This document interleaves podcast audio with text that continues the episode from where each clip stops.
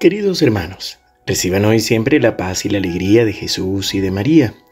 Hoy, domingo 13 de noviembre, celebramos el trigésimo tercer domingo durante el año y se nos presenta el Evangelio de Lucas 21, del 5 al 19.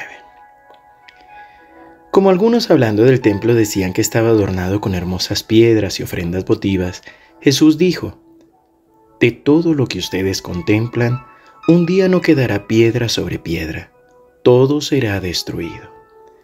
Ellos le preguntaron, Maestro, ¿cuándo tendrá lugar esto y cuál será la señal de que va a suceder? Jesús respondió, Tengan cuidado, no se dejen engañar porque muchos se presentarán en mi nombre diciendo, Yo soy, y también el tiempo está cerca. No lo sigan. Cuando oigan hablar de guerras y revoluciones, no se alarmen es necesario que esto ocurra antes, pero no llegará tan pronto el fin. Después les dijo, se levantará nación contra nación y reino contra reino. Habrá grandes terremotos, peste y hambre en muchas partes. Se verán también fenómenos aterradores y grandes señales en el cielo.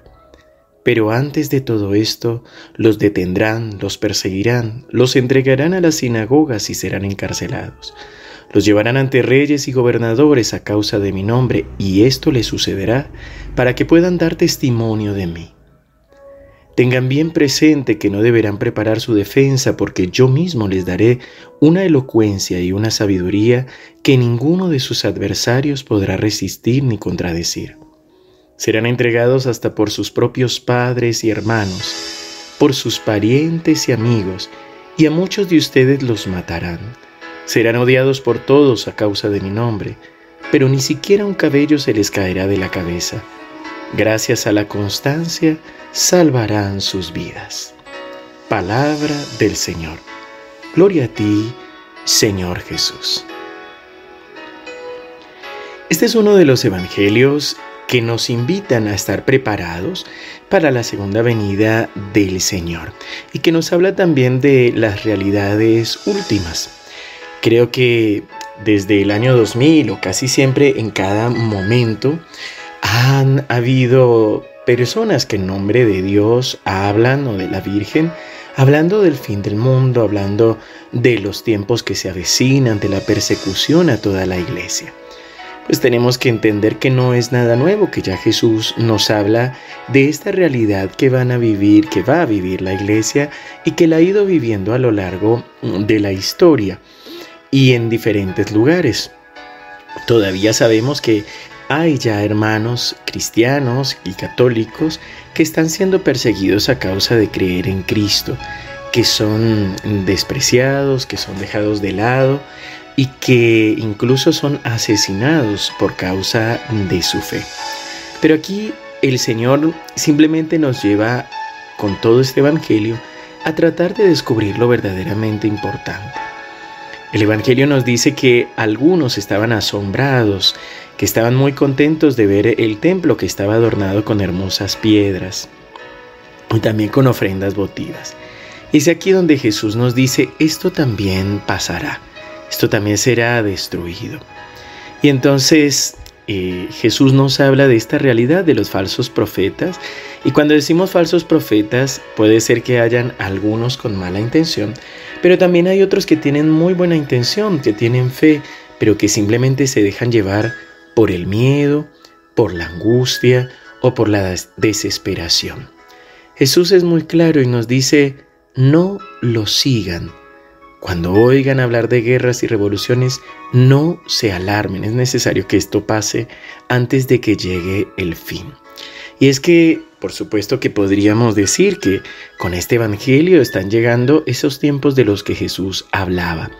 Pero lo más importante es no tener miedo, sino el perseverar en nuestra oración, perseverar en nuestra vida de fe y sobre todo hablar de que hay una esperanza, de que el Señor está con nosotros. Él mismo nos dice, no tengan miedo ni preparen su defensa, porque yo estaré con ustedes.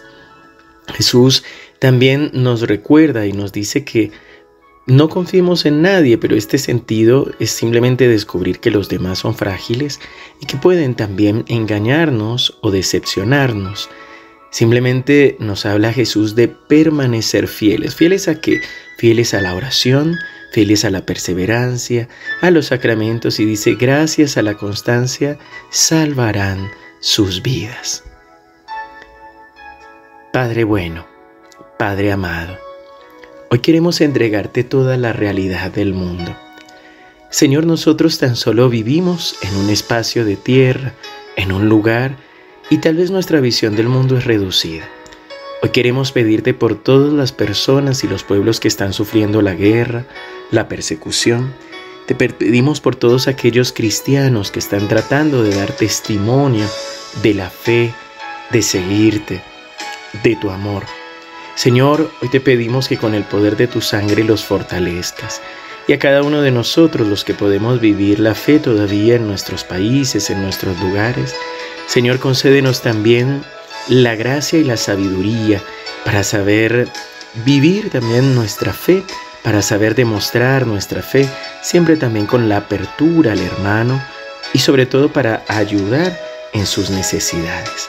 Señor, danos tu corazón, danos tu vida, concédenos, Señor, el confiar en ti y saber que tú vienes con nosotros. En el nombre del Padre, y del Hijo, y del Espíritu Santo. Amén. Queridos hermanos, muchas gracias. Ya estamos tratando de viajar de regreso con el Padre Gustavo a Buenos Aires. Nos encontraremos, si Dios quiere, recuerden, hoy a las 11 de la mañana el Santo Rosario y la Eucaristía Dominical por nuestro canal de YouTube SEM. Te recuerdo también que en esta semana tendremos no solo la adoración el miércoles, sino también la misa de todos los 16, misa por enfermos y afligidos presencial y virtual. El fin de semana, próximo fin de semana, los ejercicios espirituales de sanación de los recuerdos dolorosos.